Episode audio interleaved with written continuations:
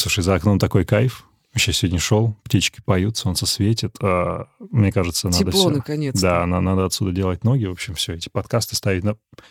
Макс, а мы что, уже записываем, что ли? Да.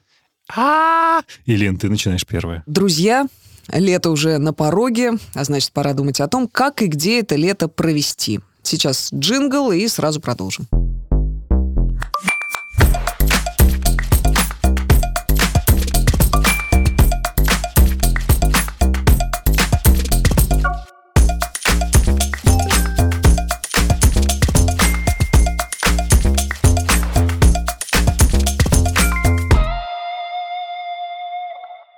Это две любопытные транжиры Антон Маслов и Елена Тихонова. Вы слушаете «Прикладывайте» второй сезон легкого подкаста «Газпромбанка» и студии «Гласно» о сложных ситуациях с деньгами. В этом эпизоде попытаемся просто понять, как отдохнуть этим летом, где отдохнуть этим летом и как не потратить состояние. В этом нам поможет пиар-директор авиасейлс Янис Дзенис. Давайте просто начнем. Давайте. Янис, привет.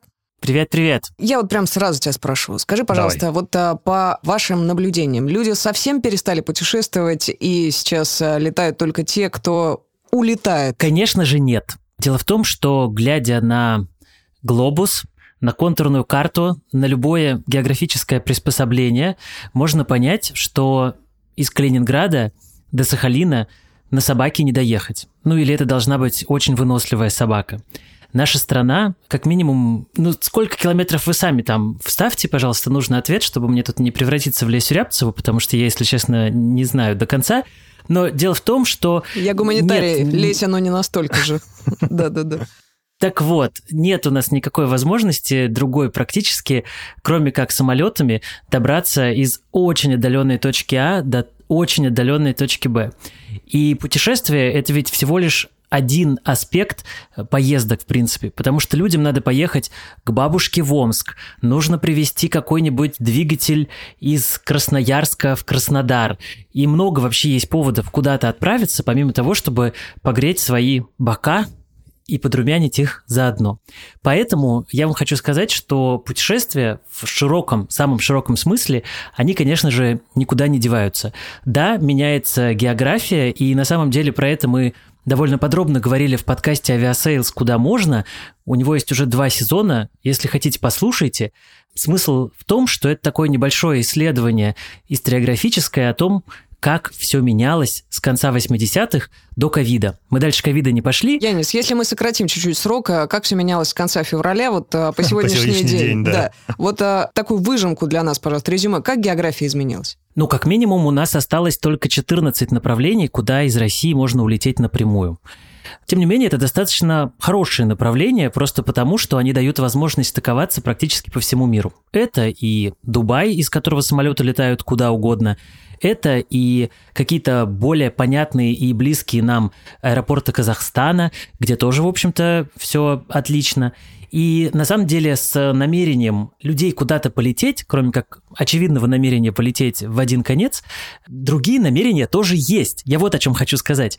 Э, Дело в том, что мы буквально сегодня по запросу какой-то газеты отвечали на вопрос, а что там с Италией? Правда туда вообще кто-то летает? Она вообще есть, эта Италия еще? И мы обнаружили, что бронирование на лето, в общем, даже не одна штука. Поэтому, отвечая очень-очень коротко на ваш вопрос, да, путешествует. А можно Класс. сейчас а, по-прежнему из России попасть в любую точку мира с пересадками, там неважно количество этих пересадок, но в принципе сейчас можно вот хоть куда. Мы недавно посчитали, там, кажется, россиянам доступны около 140 стран, но вот в том режиме, чтобы долететь да, с пересадкой, окей, допускаем. И это будут такие направления, где вас не заставят сидеть 4 недели где-нибудь в обсерваторе, или как эти штуки называются, и ждать возможности выйти. То есть вот с учетом всех-всех-всех ограничений, и ковидных, и рейсовых, и каких угодно, вот этих направлений что-то около 140. Если вам кажется, что вы уже и так готовы к поездкам этим летом, то позвольте остановить вас на одну минутку и дать еще одну ценную рекомендацию. Не забудьте оформить умную карту Газпромбанка для путешествий. Да, вот прямо так сразу и да, вот прямо так без лишних напутствий. Неважно, оплатили ли вы саму поездку или только собираетесь ее приобрести. Умная карта для путешествий позволит вам начать получать до 4 миль за каждые потраченные 100 рублей на ежедневных расходах. А если же вы соберетесь купить билеты или забронировать отель, то получите до 10 миль за каждые потраченные 100 рублей на специальном портале для клиентов банка «Газпромбанк Travel». Кстати, о портале. Во-первых, именно там вы можете не только потратить накопленные мили по курсу один к одному, чтобы купить билеты или отель в любой точке мира, но и получить актуальную информацию, куда и как можно добраться без лишнего стресса. Короче, переходите по ссылке в описании, открывайте умную карту для путешествий и путешествуйте умно, зарабатывая на собственном отдыхе. Блин, ну это обнадеживающе. Все-таки а, по географии, как она изменилась? 140 а, с лишним стран, это классно. А куда на самом деле ездят люди вот в последние месяцы? Вы пытаетесь все время найти какую-то живину, но я вас боюсь разочаровать. Дело в том, что 95% я пытаюсь миграционные потоки как-то в голове выстроить. 95% путешественников еще до ковида летали по России. Во время ковида их там было, условно говоря, 98%. Ну и сейчас там в районе 95-98% путешественников выбирают внутренние направления, по каким бы причинам у них не были для этого. Это я к тому, что вот эти изменения, которые вам представляются, что мы теперь зеленые или мы теперь фиолетовые, но они глобально не произошли, просто потому что очень ограниченное количество людей планировало какие-то зарубежные поездки. И, в общем-то, нельзя сказать, что с точки зрения цифр, достаточно больших цифр, тут произошел какой-то радикальный поворот. Ну, это класс. Я хотел задать максимально, возможно, глупый вопрос. Но вот у меня, например, опять же, заходя на авиасейлс и ища самые дешевые авиабилеты, у меня возникает вопрос, Почему эти авиабилеты стали такими чрезвычайно дорогими? Дело в том, что в авиации все построено на балансе спроса и предложения. Есть в самолете условно 150 мест, которые хотят занять ну, какое-то X количество путешественников. А, ну все, их стало Если, X3. Ну, вот и сами все и посчитали. Все, простите. Дальше прогноз по ценам какой? Они останутся на этом уровне или все-таки спрос будет э, диктовать некоторое снижение цен? Замутнился мой хрустальный шар. Лучше всего какие-то искать новые способы гадания на ценах. Возможно, кофейная гуща поможет, но каких-то более точных способов предсказаний я боюсь, что не бывает. Окей. А, есть ли сейчас а, распродажи в авиакомпаниях? То есть можно ли сейчас а, по-прежнему там по старой экономной привычке бюджетно куда-то Что важнее, слетать? наверное, в российских авиакомпаниях особенно. В российских, конечно. Вот только что отгремели две большие распродажи. Сначала распродавался Аэрофлот с вылетами на лето, а потом и Seven. Или наоборот.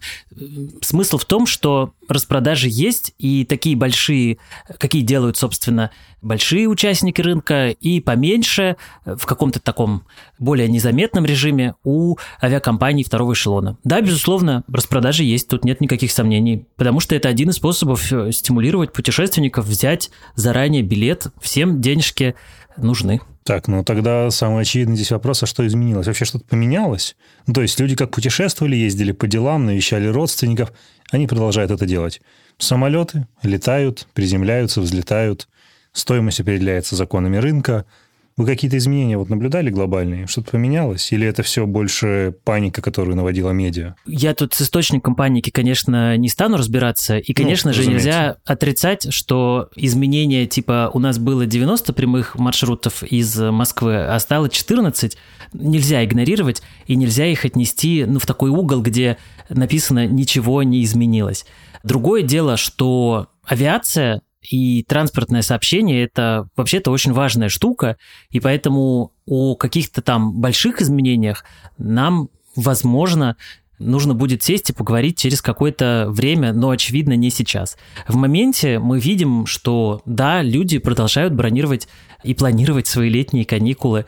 Безусловно, уверенности у них в этом меньше, поэтому они условно бронируют билеты не за скажем, 40 дней до вылета, а, например, за 7 дней до вылета или за 15, например. И, конечно же, для экономики авиакомпании это довольно важная штука.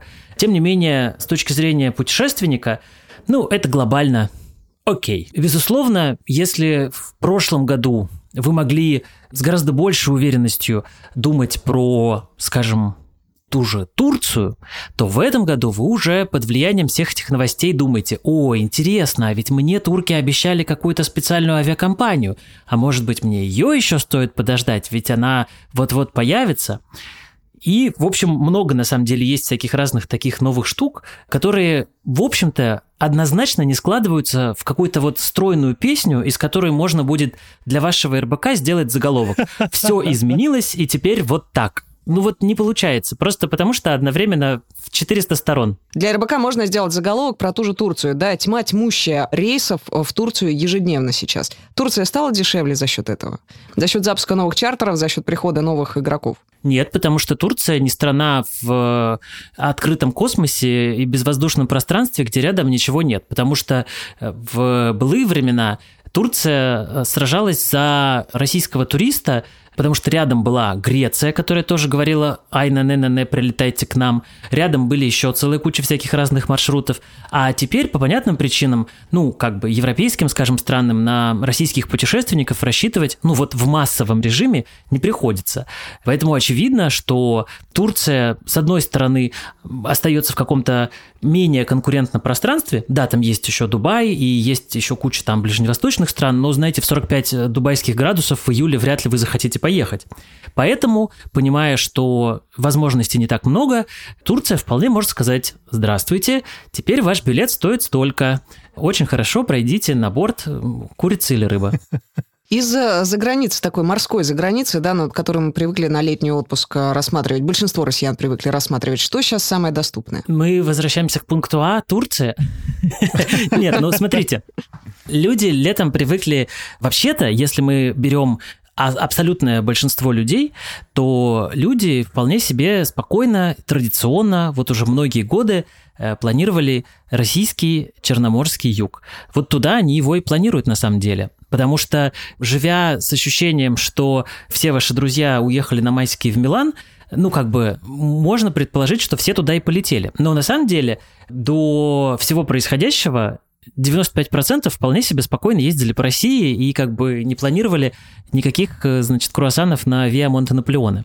Поэтому они как тогда этот Сочи для себя рассматривали, так и сейчас. Другое дело, что, конечно же, в связи с закрытием аэропортов Юга, потому что глобально там сейчас один только Сочи работает, с одной стороны, некоторые путешественники выбирают такую выжидательную позицию, а вдруг что откроется еще, и можно будет там, тот же Геленджик полететь, например.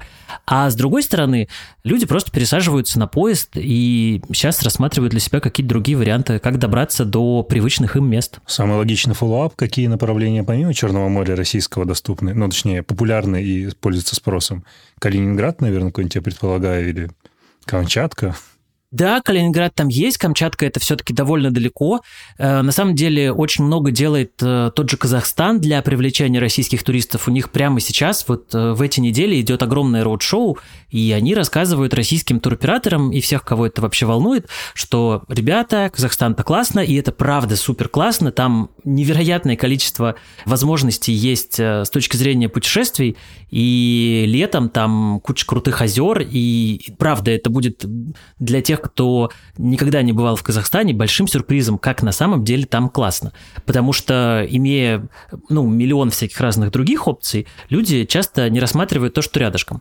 И, в принципе, все, что относится к каким-то вот ближайшим соседним странам, которые там часто называют всякими аббревиатурами СНГ и так далее. Там просто мерцающие у некоторых стран идентичности, и не очень понятно, кто куда входит. Поэтому вот все, что рядышком, оно, безусловно, популярно. И на самом деле всякие послабления, которые происходят по линии, кажется, рост чего-то надзора, сейчас боюсь соврать, угу. типа открытия пешеходного и автомобильного передвижения с Грузии, куда вы можете теперь да, выезжать да, да. без оснований. Это, в общем, также все работает на ну, скажем, расширение географии летнего отпуска. Но и при этом конвенциональная заграница, она тоже э, вызывает интерес. Как я уже говорил, мы видим бронирование и в Италию, и в Грецию. Да, конечно же, теперь туда приходится добираться с одной, как минимум, пересадкой. Тем не менее, эта возможность есть, и, в общем-то, люди ей вполне себе пользуются. Я видела статистику, что на предстоящий летний сезон в лидеры бронирований среди зарубежья у россиян выбилась Армения. Она всегда там была. Послушайте, это просто э, такой момент, что если вот смотреть на статистику потребительскую, то многие годы там, в общем-то, в топе всегда примерно было одно и то же. Ну, помимо России, там всегда был Казахстан, Армения, Беларусь, ну вот то, что там рядом, потом Турция и потом дальше уже европейское. Просто очень часто вот это вот все, то, что тут рядышком, его отметали и говорили, а, да чего там, это не отпуск, это мигранты поехали туда. Но на самом деле они сроду туда летали, я имею в виду и не мигрантов никаких, а россиян, которые, не знаю, ехали к родственникам или вполне себе обычным образом там отдыхали. Просто все время казалось, что это все такое ну там, чего вы тут рассказываете глупости? Вот э, интересно на Сардинии как дела. При этом, по большому счету, это всегда было рядом, это всегда было в топе бронирований, и популярность Армении в 22 году, она как бы звучит для меня немного как прошлогодний снег, потому что она и в 21-м, и в 20-м, и в 19-м, и в 18-м была вполне себе популярна. Я просто заиграл немножко новыми красками в свете последних Возможно. событий. Армения, Кыргызстан, Казахстан, как ты сказал. Давайте тогда, наверное, самый еще один очевидный вопрос. Янис, как экономить-то? Ну вот все стало дороже как у нас тут поступить. То есть, да, распродажи, класс, чек, поняли. Какие еще у нас есть какие-то способы сделать себе летний отдых более доступным? На самом деле, если вы уверены в своих летних планах, потому что неопределенность огромная, то раннее бронирование все еще очень помогает, особенно по пиковым направлениям вроде того же Сочи, особенно по зарубежным маршрутам. Если вы четко знаете, что, скажем, 12 августа вы прям будете в настроении куда-то полететь, то можно уже сейчас смело брать эти билеты, просто потому что чем ближе к вылету, с учетом того, что самолетов все меньше, маршрутов э, тоже не прибавляется пока, скорее всего, прямо перед вылетом этот ваш билет будет стоить дороже. Поэтому раннее бронирование тоже ставим галочку напротив этого дела. Кроме того, если мы говорим еще про путешествие вообще целиком, я, извините, конечно, но не могу промолчать о сервисе Aviasales еще, который дает э, кэшбэк в деньгах за ваше бронирование. И это, собственно, там 10% за отель, и поди плохо. Получить себе, ну, скажем, забронировали вы за 80 тысяч где-нибудь отель, а 8 тысяч рублей вам прилетело на карточку. Кажется, на дороге не валяются такие деньги, поэтому Извините, но я тут тоже расставляю галочку по этому поводу. Кстати, про кэшбэк. У нас же еще есть э, на государственном уровне кэшбэк, которым тоже вполне себе можно воспользоваться, 20%. Да, но он, кажется, уже закончилась программа действия этого кэшбэка, там надо было поспешить. В следующий раз она только осенью, осенью, осенью заработает. да, его возобновят. Но я вот пользовалась, э, кстати говоря, когда ездила в Дагестан, между прочим, еще одно очень хайповое направление, судя по количеству рейсов и по количеству людей, которые едут туда отдыхать, и получила этот э, кэшбэк буквально через два дня после оплаты отеля он мне пришел. В общем, вполне Это рабочая, рабочая валидными схема. рублями на карту Реальными валидными рублями на карту Вау. МИР. Да. Вау.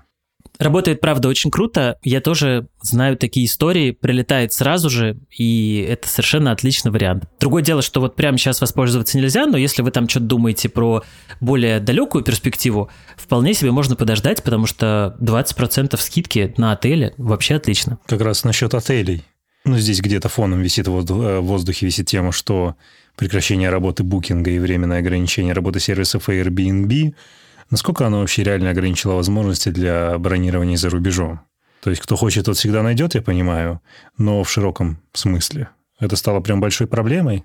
Слушайте, ну, я думаю, что это, конечно же, сложность в той точке, что вы привыкли делать так, а теперь вам надо по-другому. Вот представьте, ходили вы сроду в пятерочку, которая у вас есть во дворе. Я так и делаю. Приходите в какой-то день, а там, я не знаю, игровой клуб или вообще кошачий салон. И все, где вы будете брать морковь? Сначала паника, шок, а потом понимаете, что э, где-то во дворе есть еще магазин продукты 24, где тоже, в общем, можно найти. И таких вот э, продуктов 24, но только в отельном формате, на самом деле есть. И Яндекс делает свой продукт, и островок.ру великолепный, и у наших партнеров вроде One to Trip э, есть свои отельные ресурсы, и есть какие-то варианты вроде суточно.ру, который предлагает поискать что-то. Есть э, на Авито варианты, как найти жилье. Ну, это, конечно, более частные варианты, типа апартаментов. Другое дело, что вот еще раз, раньше у вас была эта ваша пятерочка, в которой вы ходили, и все было классно, а теперь вам надо обойти там несколько лавок и, в общем-то, найти все то, что вы Выбирать. ищете. Кстати, Авито прекрасно работает э, именно вот э, по российским регионам, типа Дагестана. В Дагестане там в разных горных аулах исключительно через Авито, либо по объявлению на заборе можно а, снять какое-то, ну, просто недавнее путешествие, поэтому свежо еще в памяти. Можно, можно снять жилье, да, на Авито, потому что островок там предлагает, ну, крайне мало объектов размещения каких-то интересных.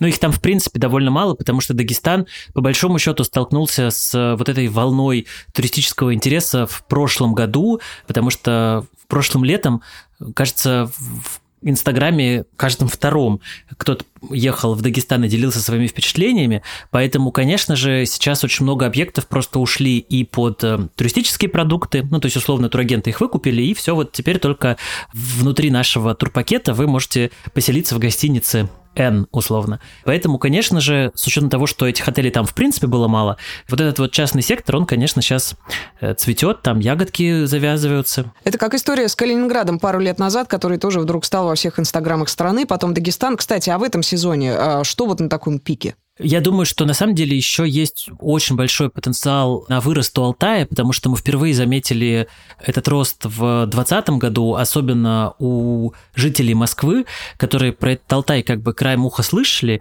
и некоторые, значит, самые просвещенные кинулись туда искать Шамбалу. Но, в общем, на самом деле этот пик был довольно значительный с точки зрения обычного спроса. И думается мне, что у Алтая еще есть очень много вариантов хороших с точки зрения развития, потому что там появляются новые проекты, какие-то глэмпинги, какие-то вертолетные варианты. Ну, то есть реально, там прям клондайк получается такой небольшой. Э, с Хакасией плюс-минус все понятно, но она тоже, очевидно, пойдет в рост.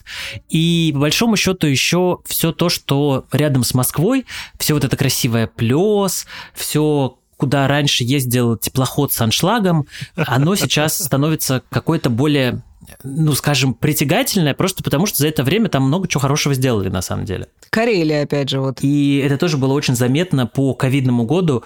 Регион был страшно популярен, несмотря на довольно серьезные ограничения для приезжающих. Янис, а скажи, пожалуйста, что э, с лоукостерами у нас? Вот S7, помните, обещал вот-вот уже запустить э, свой лоукостер. Как он? Цитрусу или что-то как-то такое, так да. он должен был называться, да?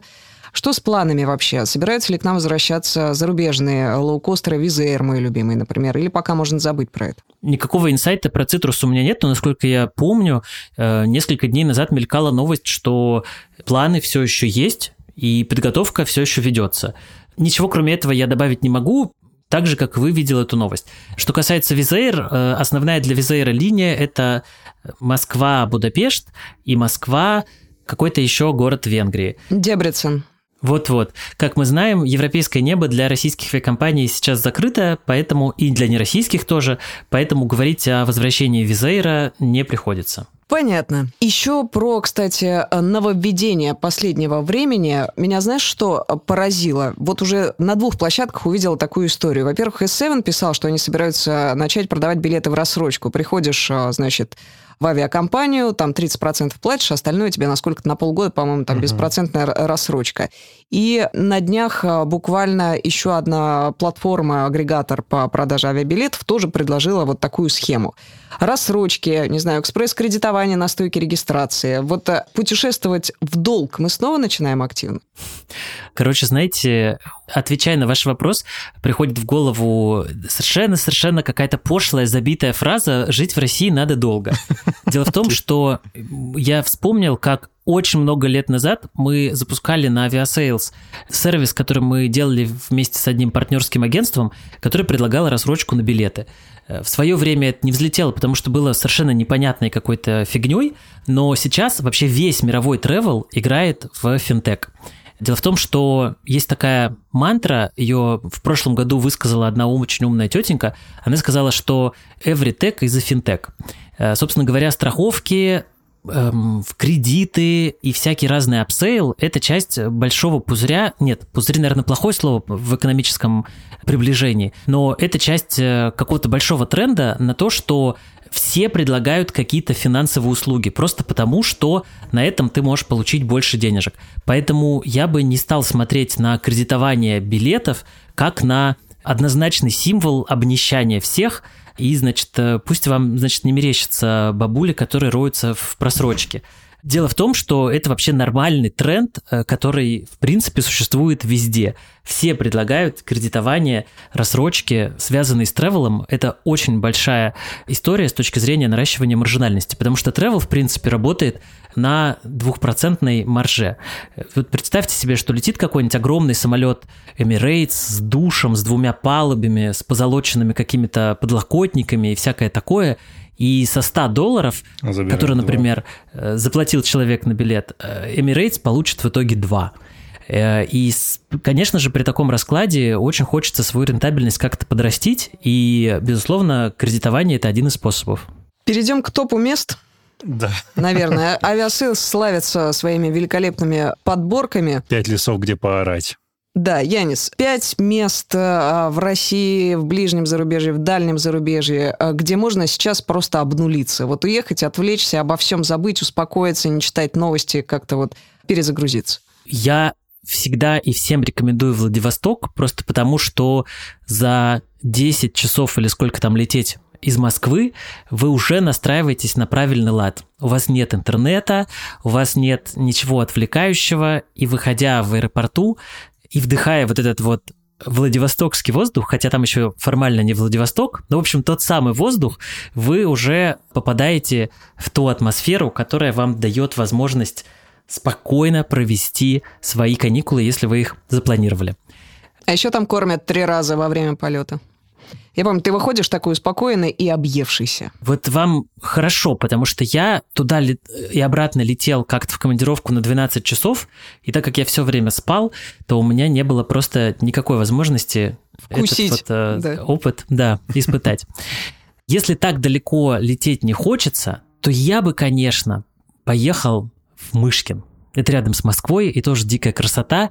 И, в общем, вот все эти, все эти осколки былой роскоши, они совершенно фантастические. А может быть, даже и до Мышкина бы не стал ехать, просто бы поехал по Новой Риге и нашел там очень крутые усадьбы, которых там полно. Они в каком-то разной степени, конечно, упадка находятся, но в любом случае дико фотогеничные. Поэтому это тоже супер отлично. Побродить по лесам там к тому же можно рядом поорать, как вот э, вы предлагаете.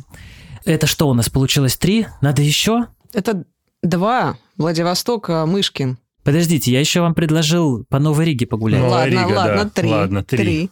Потом давайте так, все-таки не будем списывать э, победителей нашего хит-парада в э, прошлые годы. И Калининград я очень всем рекомендую, потому что туда действует программа субсидированных перевозок. Это что значит? Это значит, что государство платит небольшую денежку, а вы получаете скидку некоторую за перелет туда. И если летом оказаться на Куршской косе, то все будет хорошо. Это старинное предание. Вот я была там в прошлом году, в июле, где все хорошо? Мало были. И давайте еще порекомендуем Алтай, но не вот какое-нибудь там Телецкое озеро или Аю или что-то такое, а прям забраться куда-нибудь к плато Укок, короче, к той принцессе, которую раскопали в свое время. И вот там, конечно, дикая красота. Там вот прям абсолютно то, что называется престин. В общем, очень хорошо, правда. Антон, добавишь какое-нибудь свое место? Давайте топ-7 нарисуем, красивый 7. такой. Давай, одно место, и я одно. Ой-ой-ой, из России обязательно? Любое. Доступное сейчас. Просто я не меня на самом деле предвосхитил с Владивостоком. Это невероятная красота, и Владивосток ездил на поезде. Начнем с этого. Это непросто, но вид, который тебе открывается, когда ты проезжаешь, например, озеро Байкал – или едешь через все эти сопки, подъезжая там вот к Хабаровску, туда подальше. Это просто восхитительно. Я не, не буду повторяться с Дербентом, который я неистово просто советую. Дербент, э, Гунипы и прочие дагестанские красоты. Я вот была на днях в Калуге. Mm. Туда тоже летают самолеты, между прочим, из Москвы. Чудесный город, масса храмов 17 века, какие-то терема вот примерно а, тех же лет, а, терем а, деревянный, двухэтажный, в котором живут люди, там квартиры, там сушатся какие-то треники и майки висят. Вот wow. в деревянном вот этом вот тереме. Потрясающее место, там много всяких специалитетов вкусных, типа пряники без муки, который называется калужское тесто. В общем, гуляй не хочу, классный Знаешь, город, малоэтажный город. перебью? Петропавловск-Камчатский. Я посмотрел фотографии, вот эти вот фотографии, как сказать, возникающего, поднимающегося вулкана на фоне города, но они на меня произвели впечатление, мне захотелось туда отправиться. Может быть, следует протестить. Можно еще к Калуге добавить, там есть совершенно фантастический парк возле усадьбы Гончаровых. И кроме того, что сам парк феерический абсолютно, и там очень классно на сапах поплавать, меня как, значит, человек с филологическим образованием, конечно, дико поразила зала, в которой сохранился паркет, на котором Пушкин с Гончаровой танцевал. Вы себе представляете? Да. И туда пускают с собаками, в это прекрасное заведение. И моя собака вслед за Пушкиным тоже потанцевала на этом паркете. Вот это я упустила, придется возвращаться в Калугу. Ну, а если резюмировать, да, то, в принципе, можно достаточно за недорого за недорого абсолютно. За недорого отдохнуть. Где-то можно вообще даже не лететь, а поехать действительно в Подмосковье. Можно достаточно бюджетно полетать а, по России, особенно если, Янис, а, поправь меня, если это не так, не обязательно лететь в самый популярный аэропорт. Можно а, найти какой-то соседний регион с транспортной доступностью и сэкономить на этом, правда ведь? Ну, такое не всегда есть. Другое дело, что да, иногда, если вы вот думаете, скажем, хочу на озеро Байкал, можно прилететь, э, ну, скажем, не в Иркутск, а в Улан-Удэ и тоже до того же Байкала доехать. Ну, то есть, да, варианты есть. Да, или если вы едете а, на Урал, например, покататься на лыжах зимой, то билет а, Москва-Челябинск обойдется вам раза в полтора дешевле, чем билет Москва-Екатеринбург, опять же, потому что Екатеринбург большим спросом пользуется. Ну, допустим. Говорю, Клянусь, я ну, тестила, я тестила. Так что варианты есть. Да, класс. Янис, ты был абсолютно прав. Это было абсолютно классно, и всего за полчаса, мне кажется, мы покрыли все, что мы хотели. Спасибо тебе большое. Обняли. Хорошего дня, дорогой. Спасибо вам. Всем, да, надеюсь, классных путешествий. Да. Давай. Пока. Пока. Вы слушали «Прикладывайте» – легкий подкаст «Газпромбанка» и студии «Гласно» про сложные отношения с деньгами. Он доступен на всех подкаст-сервисах. Подписывайтесь, ставьте оценки и оставляйте комментарии. Да ладно вам, прикладывайте.